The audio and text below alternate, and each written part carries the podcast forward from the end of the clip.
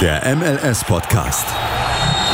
Die Major League Soccer mit Daniel Rupp, Vincent Kurbel und Anne Meyer auf meinsportpodcast.de. Herzlich willkommen zum MLS-Podcast auf meinsportpodcast.de. Herzlich willkommen zur 97. Folge und hallo Daniel. Hallo Anne, wie geht's dir? Gut, und dir? Ja, soweit. Alles in Ordnung. Kann mich nicht beklagen. Beklagen kann sich auch nicht Vincent, der seine Kirchenmalermeisterprüfung bestanden hat. Glückwunsch dazu. Äh, ich hörte irgendwas, dass er jetzt auf einer dreitägigen Partyreise auf irgendeinem Schiff unterwegs ist. Deswegen ist er heute leider wieder nicht dabei. Wir hoffen, ihn dann beim nächsten Mal vielleicht dabei zu haben. Aber wer nicht mehr dabei ist, ist auch der Trainer von Atlanta United. Willst du was dazu sagen? Er ist ja Anfang der Woche freigestellt worden von den Verantwortlichen von Atlanta United. Man hat schon davon ein bisschen gemunkelt, dass er derjenige sein wird, der als nächstes fliegen wird. Dann natürlich auch die krassen, ich will nicht sagen Erfolge ausblieben, aber man hat halt einfach nicht mehr den Fußball gespielt, den man noch vor ein paar Jahren gespielt hat. Und dementsprechend war es eigentlich nur eine Frage der Zeit, bis er freigestellt wird. Ich glaube auch, dass da irgendwie Dinge im Hintergrund passiert sind, wo man tatsächlich eine Grenze ziehen musste und Gabriel Heinze deswegen auch entlassen musste. Ähm, das fing vor, ich glaube, zwei Wochen an, dass äh, Joseph Martinez nicht mehr am Training teilnehmen durfte und es dafür aber keine medizinischen oder disziplinarischen Gründe gab. Also er ist fit, äh, er hat sich an sich nichts zu Schulden kommen lassen und trotzdem durfte er nicht teilnehmen. Und niemand hat so richtig verstanden, was da der Grund für war. Heinze betont es immer damit, dass er Gründe dafür hat. Hat dazu aber nichts weiter gesagt. An sich okay. Das ist die Entscheidung des Trainers. Die kann und muss man auch akzeptieren. Aber dann gab es ja noch eine andere Sache, die durchgesickert ist und wo man dann schon merkt, irgendwas ist da nicht ganz normal. Äh, er hat nämlich das Wasser beim Training rationiert, was die Spieler trinken dürfen. Das heißt, jeder Spieler hatte nur noch einen gewissen Teil Wasser, den sie trinken dürfen, und mehr durften sie nicht. Das ist eine, wie ich finde, sehr, sehr spezielle Trainingsmethode. Oder wendest du das bei deinen Trainingskits so an, Dani? Also, als du es gerade gesagt hast, ich wusste das mit dem Wasser nicht, bin ich eigentlich ja fassungslos. Ich meine, Water is a human right und wenn jemand bei 30 Grad, die halt in Atlanta herrschen, standmäßig zu den Jahreszeiten, dann kannst du nicht nur Liter trinken, nein, du musst du viel mehr trinken. Und es gibt eigentlich keinen vernünftigen Grund, das Wasser zu rationieren, außer man ist Sadist, so hat es das klingt, oder man will seine Spieler quälen. Ah, das ist, also, ich weiß nicht, ich glaube, da gibt es ganz viele verschiedene Gründe bei Atlanta, warum er dann jetzt gehen musste. Zum einen natürlich die sportlichen Gründe, aber da scheint wirklich im Hintergrund, habe ich so einen Eindruck, ganz viel passiert zu sein und vielleicht lesen wir in den nächsten Wochen dann auch noch mehr dazu. Weil diese Wassergeschichte dreht jetzt schon ziemlich ihre Runden und es kann schon sein, dass da noch ein bisschen mehr dann bekannt gegeben wird. Wollen wir nach dieser schockierenden Meldung mal zu etwas Positiverem kommen? Sehr gerne. Reden wir über das Cincinnati, nee, war ein Witz. Äh, lass uns über das US Man National Team reden. Über den Gold Cup. Da äh, gab es einen Sieg. Oder zwei sogar. Ich weiß gar nicht mehr, wann unsere letzte Aufnahme war. Aber ja, sie haben gewonnen. Sind doch im Rennen. ja. Mehr brauchen wir fast über das Team auch nicht sagen. Sie haben gewonnen. Sie sind noch im Rennen. Ihr nächster Gegner ist aber Jamaika im Viertelfinale. Sie haben jetzt zuvor gegen äh, Kanada gespielt gehabt und davor gegen Martinique. Gegen Martinique haben sie mit 1 zu 6 gewonnen. Das war also sehr deutlich gewesen. Zu dem Zeitpunkt waren sie aber aufgrund des Torverhältnisses immer noch Platz 2 in der Gruppe. Über ihnen war Kanada. Und dann gab es natürlich das Spitzenduell im Prinzip aus dieser Gruppe USA gegen Kanada. Und es, äh, also, es gab ein Tor und das Tor fiel in der ersten Minute. Mehr ist nicht passiert, wenn man es böse sagt. Aber ja, die USA gewannen mit 1 zu 0 und äh, sind deshalb auf Platz 1 in der Gruppe weitergegangen. Kanada auf Platz 2. Und ja, wir nehmen am heutigen Sonntag auf und in der Nacht von Sonntag auf Montag finden dann die beiden Viertelfinalspiele statt, die diese beiden Teams betreffen. Die USA spielen um 3.30 Uhr gegen Jamaika und Kanada spielt gegen Costa Rica bereits um 1 Uhr. Wer noch weiter ist, ist Mexiko, die 3 zu 0 ähm, oder Mexiko ist sowieso im Viertelfinale gewesen, hat jetzt sein Spiel schon hinter sich und hat ähm, Honduras mit 3 zu 0 geschlagen. Alles in der ersten Halbzeit. In der zweiten Halbzeit hat man nur noch ein paar Wechselspielchen gemacht und dann war es das. Aber es gab eine Überraschung in der, im Gold Cup.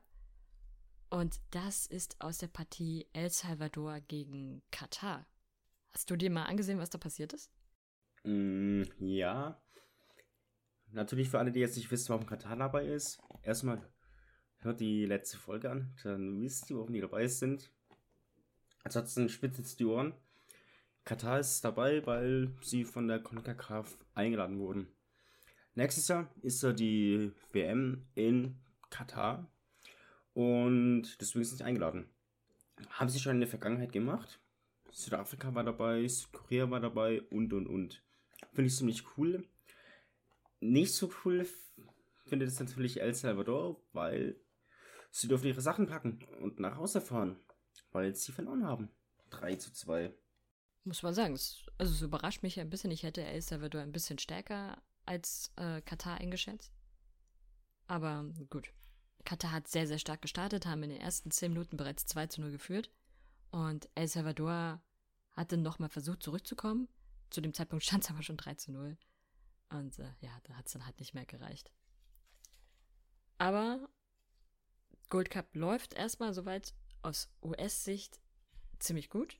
Auch für die Kanadier bisher noch ziemlich gut. Und äh, dann schauen wir mal, wie, wie sich die beiden Teams in der Nacht noch so schlagen werden. Unterschiedlich gut geschlagen hat sich ein ganz anderes Team, nämlich die US-Frauen.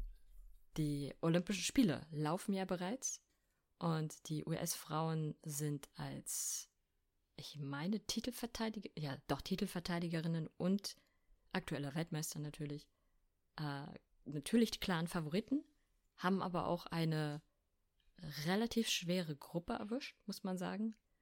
Und der Start war alles andere als ideal. Hast du dir die Spiele ansehen können? Leider nein. Aber ich weiß, dass es nicht ganz so gut lief für die Damen. Definitiv. Ähm, das erste Spiel gegen Schweden endete mit einer Niederlage. Äh, das ist die erste Niederlage seit, ich glaube, 44 oder 48 Länderspielen. Also sie haben im Jahr, ich glaube, sie haben seit der Weltmeisterschaft keine Niederlage mehr eingefahren. Und ähm, Schweden war in der kompletten Zeit das einzige Team, was äh, ihnen ein Unentschieden abbringen konnte.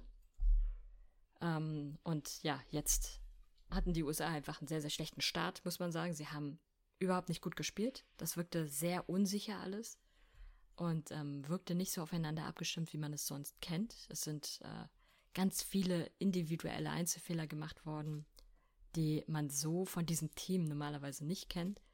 Und ähm, die, die Schwedinnen haben das sehr, sehr clever gemacht. Sie haben sich einfach schon vorher taktisch etwas überlegt, womit die USA einfach nicht zurechtgekommen sind, nämlich ein sehr eine sehr robuste Spielweise, nennen wir es mal so. Also auch sie sind diesmal ein bisschen stärker in die Zweikämpfe gegangen und ähm, haben sehr clever verteidigt und sehr, sind sehr früh immer schon störend gegangen, sodass die USA ihr Spiel einfach nicht machen konnten, so wie man es sonst kennt.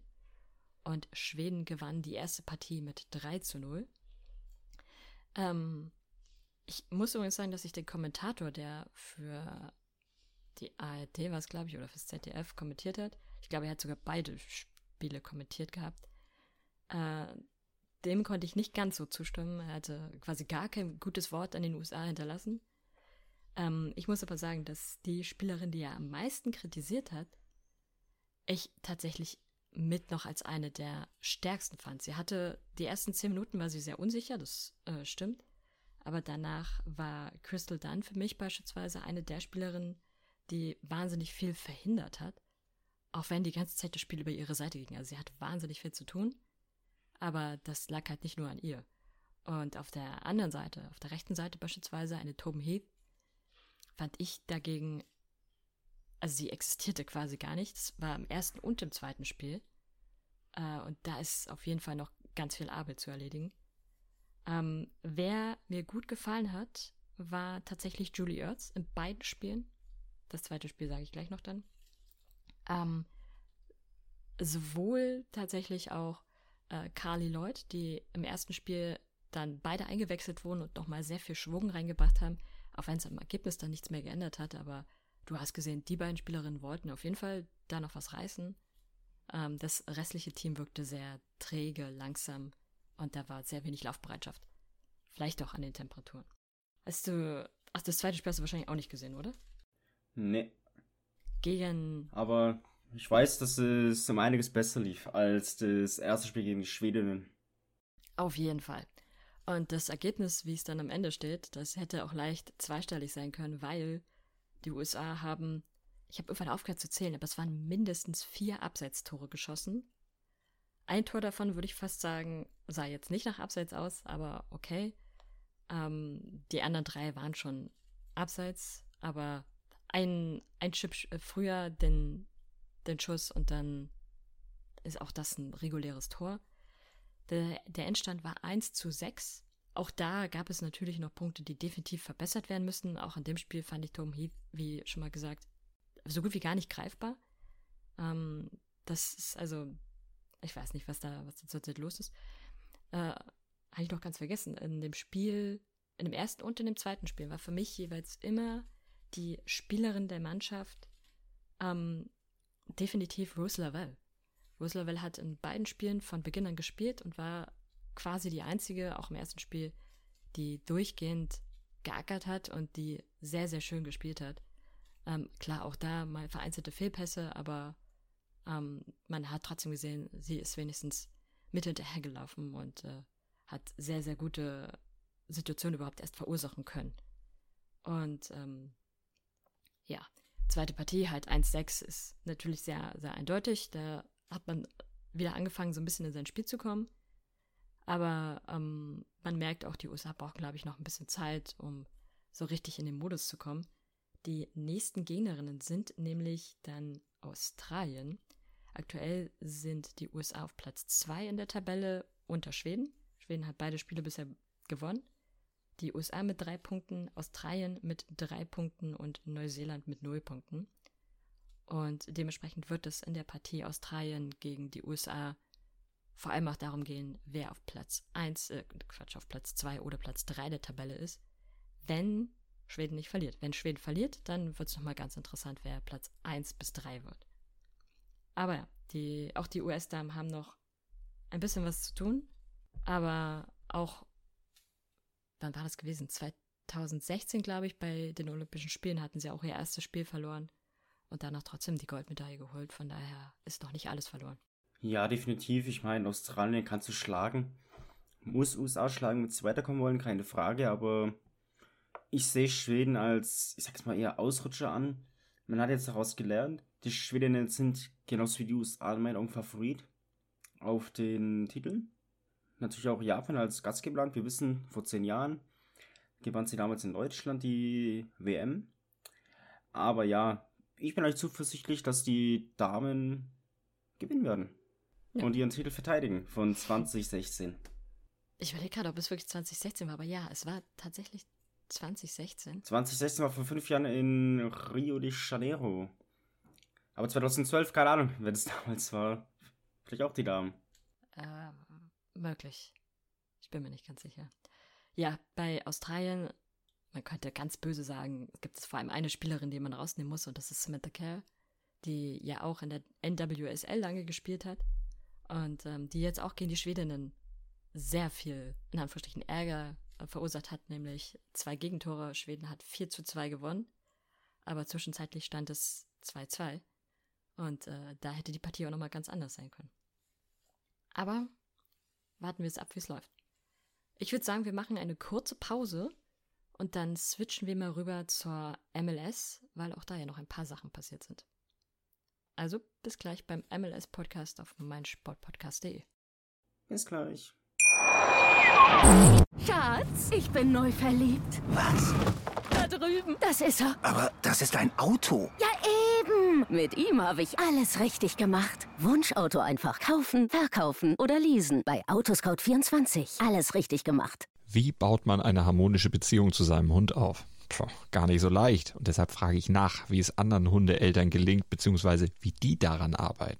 Bei Iswas Dog reden wir dann drüber. Alle 14 Tage neu mit mir, Malte Asmus und unserer Expertin für eine harmonische Mensch-Hund-Beziehung, Melanie Lippisch. Iswas Dog mit Malte Asmus. Überall, wo es Podcasts gibt. Willkommen zurück beim MLS-Podcast auf meinsportpodcast.de. Nach der kurzen Pause gehen wir jetzt mal rüber in die MLS, denn nach der Trainerentlassung in Atlanta gab es auch so bei den anderen Teams zumindest ein paar interessante Spiele oder ein paar witzige Spiele. Daniel, willst du anfangen? Hast du ein interessantes Spiel, über das wir reden sollten? Mm, also ich jetzt eigentlich nicht. Ich will eigentlich eher so über ein paar Szenen sprechen. Es gab ja eine besondere Szene, die ja irgendwie witzig ist, aber auch ärgerlich für die Person, die es getroffen hat. Ich weiß leider nicht, wie sie heißt.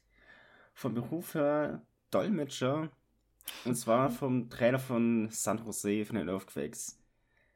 Trainer Almeida ist ja aus Südamerika, dementsprechend dem Englisch nicht ganz so mächtig. Klar, er hat einen Dolmetscher und ich weiß gar nicht mehr, gegen wen es war. Auf alle Fälle ist der besagte Dolmetscher ja, vom Platz geflogen. Oder er wurde mit der roten Karte des Feldes verwiesen, was ziemlich ärgerlich ist.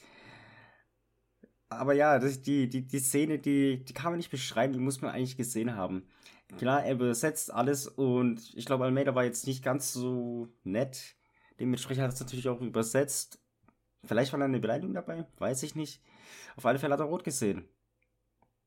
Und ist an des Feldes verwiesen worden, aber Almeida, der darf weitermachen. War es nicht sogar in dem Spiel gegen Sporting? Das kann sogar sein. Und äh, also das scheint sowieso in der Schlussphase ganz, ganz wild gewesen zu sein. Ähm, weil es auch da noch in der 95. Minute für die Earthquakes noch eine weitere rote Karte gab oder gelb-rot für äh, Judson für zu hartes Einsteigen. Aber ja, äh, eine 1-1-Partie. Die Szene ist aber in der Tat sehr skurril, dass der Dolmetscher da vom Platz fliegt und man aber leider nicht weiß, was da passiert ist vorher. Wäre schon interessant zu wissen. Aber, also, ich bin ein bisschen verwundert, dass er einen Dolmetscher braucht, weil er ist ja nun wirklich nicht erst seit zwei Tagen bei den Earthquakes. Mm, ja, ich denke einfach zur Sicherheit vielleicht. Gerade wenn man, wenn er im Englischen diskutieren will oder so, da fehlen vielleicht meistens so die Worte. Und er ist ja ein Typ, der sich nicht alles gefallen lässt, was ich eigentlich auch gut finde. Aber ja, vielleicht ist dann halt das ein oder andere beleidigende Wort gefallen. Was das sein kann. Ja, aber er ist seit zwei Jahren in den USA. Braucht noch immer einen Dolmetscher für seinen Job. Hm. Ich bin mir nicht sicher, was ich davon halte. Schon ein bisschen sehr merkwürdig. Ähm, ein bisschen merkwürdig könnte man vielleicht auch sagen, war die Partie Dallas gegen LA Galaxy, weil, ach, weiß ich, also bei der, was bei der Galaxy los ist, das kann, glaube ich, sowieso keiner mehr verstehen. Das ist ein Auf und Ab, was da passiert. Aber ähm, Dallas, die ja bisher nicht so gut in die Saison gestartet sind, um es mal netter zu sagen, haben zu Hause halt sehr, sehr solide spielen können und es ist ein Spieler aufgefallen, nämlich Ricardo Pepi. Das ist jetzt nicht das erste Mal in dieser Saison, dass er sozusagen Werbung für sich machen kann. Aber in dem Fall jetzt hier mit einem richtig schönen Hattrick. Vielleicht wird aus dem Jungen ja doch noch was. Es ist endlich naja, Bayern ein... wollte ihn nicht. ja. Es ist endlich mal wieder ein äh, Dallas Akademiespieler, der auch ähm, erstmal dort bleibt. Bis Bayern sieht, dass er Tore machen kann, dann holen sie ihn wahrscheinlich nach München. Ja, das ist eigentlich schon krass in 20 Minuten Hattrick. Schafft nicht jeder. Der hatte Bock. Ja? Ah, was ist denn eigentlich bei, bei Cincinnati los? Seit wann ist Cincinnati in der Liga? Seit wann? Ja. Ich glaube seit drei oder vier Jahren, länger sogar. Ja, also, ich, ich will damit sagen, hey, seitdem Cincinnati eigentlich in der Liga ist, läuft es da nicht. Es Wobei das Spiel gegen nicht. Montreal war ärgerlich. Aber gut. Hast du es ein bisschen verfolgt? Ähm, ja, ich glaube sogar, dass ich in der letzten Folge schon mal darüber geredet hatte. Ich bin mir nicht ganz sicher. Aber was halt bei Cincinnati extrem auffällt, ist so ein bisschen die Problematik. Sie, sie führen oftmals sogar und dann teilweise sogar mit einer Zwei-Tore-Bilanz, um dann am Ende doch nur unentschieden zu spielen oder gar das Spiel zu verlieren. Und äh, gut, jetzt in der Partie gegen Nashville haben sie sich direkt überlegt, machen sie gar keine Tore mehr, weil äh, am Ende wird es eh nur ein Unentschieden oder eine Niederlage. Deswegen ist man gleich auf Niederlage gegangen, hat 3-0 verloren. Aber ja, die Bilanz von Cincinnati ist tatsächlich eher erschütternd, so ein bisschen. Die können durchaus Fußball spielen, aber die Verteidigung ist grottenhaft. So in etwa wie die Verteidigung von Toronto unter Chris Armas, wo ich sagte, dass das eine Arbeitsverweigerung ist. Und so ein bisschen fühlt sich das bei Cincinnati auch an. Nur, dass man da nicht weiß, ob es eine Arbeitsverweigerung ist oder ob es einfach die Unfähigkeit ist zu verteidigen. Ich glaube, ein Mix aus beiden. Ich meine, Cincinnati kann guten Fußball spielen, keine Frage, aber dann fehlt es dieses gewisse Etwas, um darüber hinaus gut zu performen. Und das macht halt Cincinnati einfach nicht. Ja, die, da kann ich gar nicht widersprechen. Die, dann hatten wir noch ein Kellerduell. Chicago Fire gegen Toronto. Hast du dir das mal angesehen zufällig? Mm, ein bisschen. Also klar, Chicago müssen wir nicht drüber reden. Äh, Auch ein Raphael Vicky kann kein Gold draus machen. Aber ja. Es ist schwierig, Toronto klar mit neuem Trainer, beziehungsweise entlassen, äh, entlassen Chris Arms, performt sie besser und man merkt, dass es langsam Früchte trägt. Von daher war auch dementsprechend der Spielverlauf ja auch eher auf Seiten der Kanadier. Ja. Also tatsächlich schlagen sie sich seitdem ziemlich gut, das muss man, muss man ihnen lassen. Aber diese Partei war natürlich wirklich das Kellerduell. Ähm, beide Teams im, im unteren Bereich der Eastern Conference. Es gibt noch ein Team, was noch schlechter ist, über das können wir gleich noch reden. Ähm, was verdient schlechter ist. Aber bei Chicago muss man tatsächlich auch sagen, also ich verstehe nicht, was dieses Team macht. Ich verstehe nicht, was dieses Team will, weil Chicago einfach immer ein sicherer Garant dafür ist, den Wooden Spoon am Ende der Saison in der Hand zu halten. Ich glaube, ich habe sogar in der Kicktipp-Runde getippt, dass Chicago am Ende der Saison den letzten Platz der Tabelle haben wird. Und äh, es würde mich nicht überraschen, wenn ich die Punkte tatsächlich auch kriege, weil es gefühlt einfach fast jedes Jahr so ist. Bis auf vereinzelte Ausnahmen. Es gab ein paar Jahre, wo sie weiter oben waren. Aber ansonsten war das immer die Position, auf der sie sich wohlgefühlt haben. Und ich glaube, in Sachen Spielern gab es noch eine gute Nachricht für einen deutschen Spieler, oder? Abseits von Chicago und Cincinnati zum Beispiel oder Toronto. Definitiv.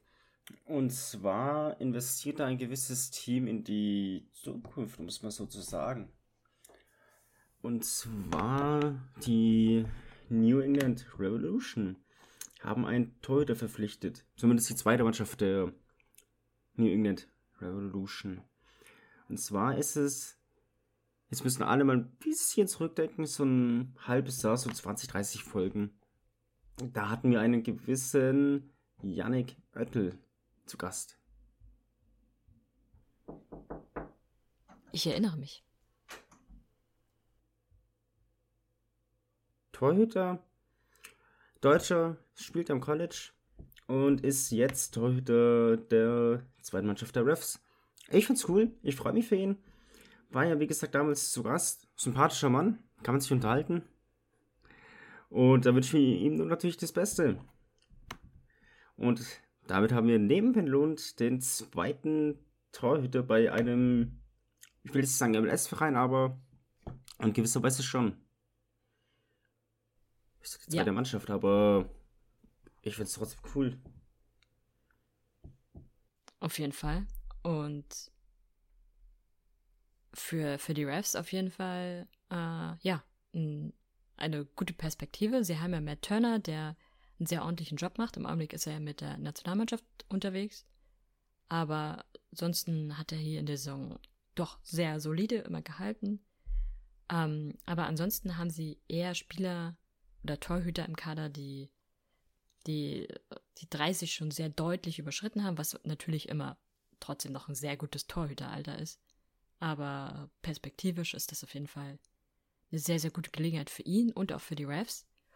Und die Refs haben auch gleich noch ein Spiel gehabt gegen das schlechteste Team der Eastern Conference, was das verdienteste schlechteste Team der Eastern Conference ist.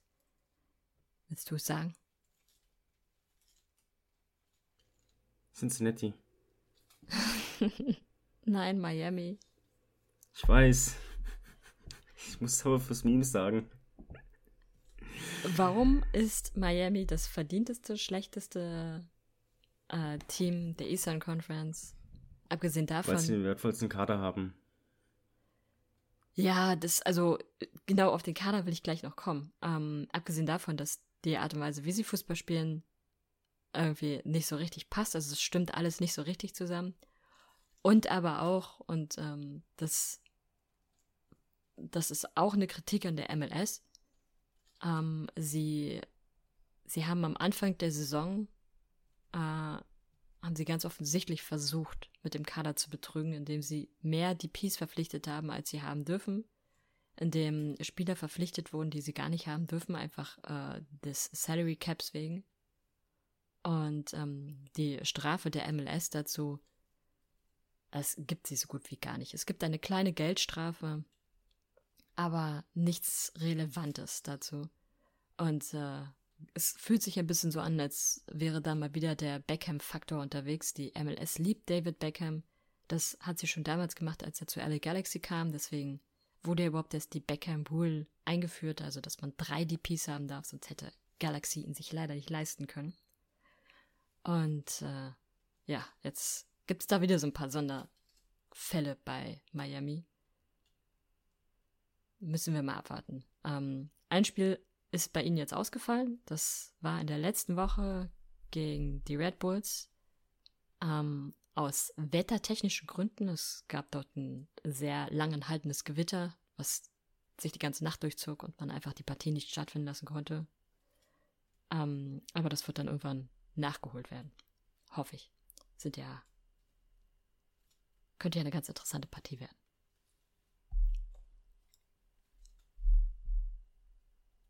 Ansonsten, es gibt auch irgendeinen Covid-Fall wieder, oder? Tatsächlich ja, um nochmal auf Sporting Kansas zu sprechen zu kommen. Leider muss man jetzt sagen, sie spielen morgen gegen die Sounders, die übrigens gegen Minnesota, Glückwunsch an Sepp, ihr erstes Spiel verloren haben. Aber ja, der Trainer und zwei weitere Spieler, ich weiß glaube ich nicht, wer das ist, ich weiß nicht, ob es öffentlich ist, sind positiv getestet worden, wenn ich es jetzt richtig in, in Erinnerung habe. Also klar, Peter Wemmers als Trainer und zwei weitere. Heißt natürlich, dass er nicht dabei sein wird, wenn es gegen die Sonas geht, was ein herber Verlust ist. Und ich muss auch ganz ehrlich sagen, dass ich das eigentlich schade finde. Klar, ich, die besten Genesungswünsche an die drei.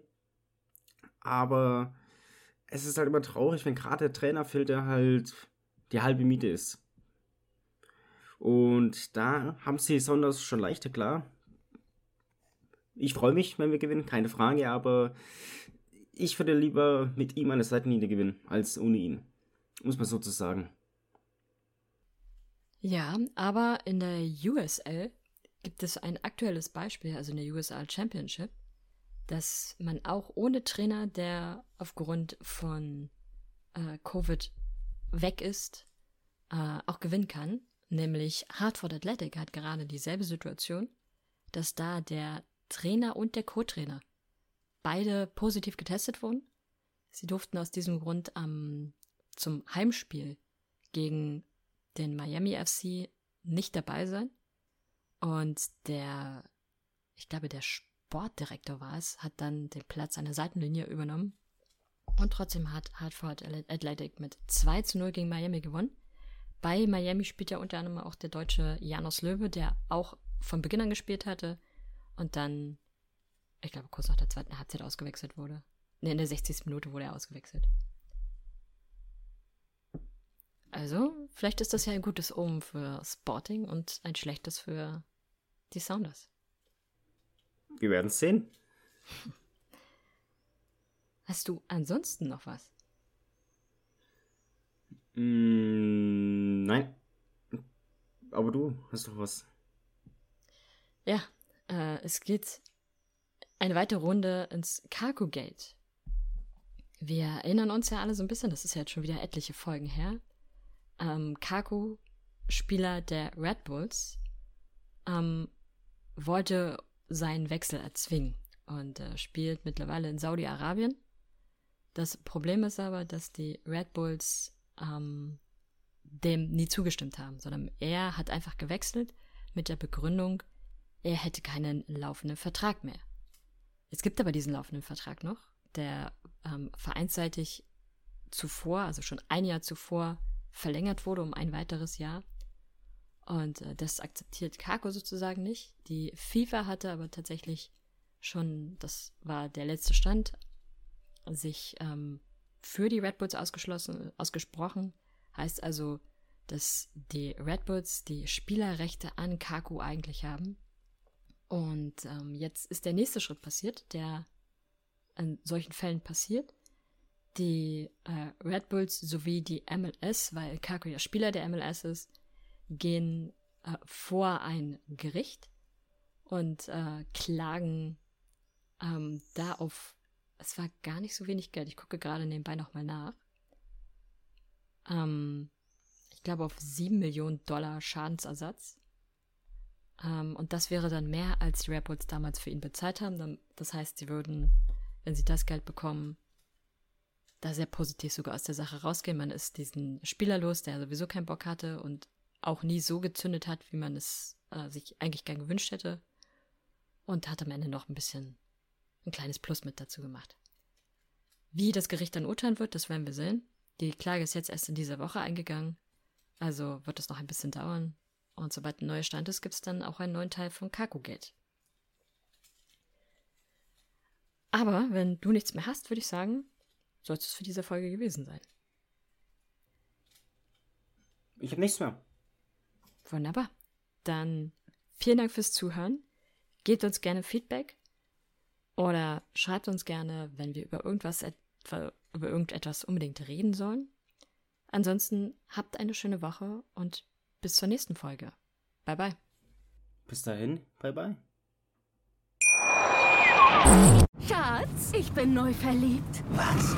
Da drüben. Das ist er. Aber das ist ein Auto. Ja, eben. Mit ihm habe ich alles richtig gemacht. Wunschauto einfach kaufen, verkaufen oder leasen. Bei Autoscout24. Alles richtig gemacht. Der MLS-Podcast. Die Major League Soccer mit Daniel Rupp, Vincent Kurbel und Anne Meyer auf meinsportpodcast.de. Schatz, ich bin neu verliebt. Was?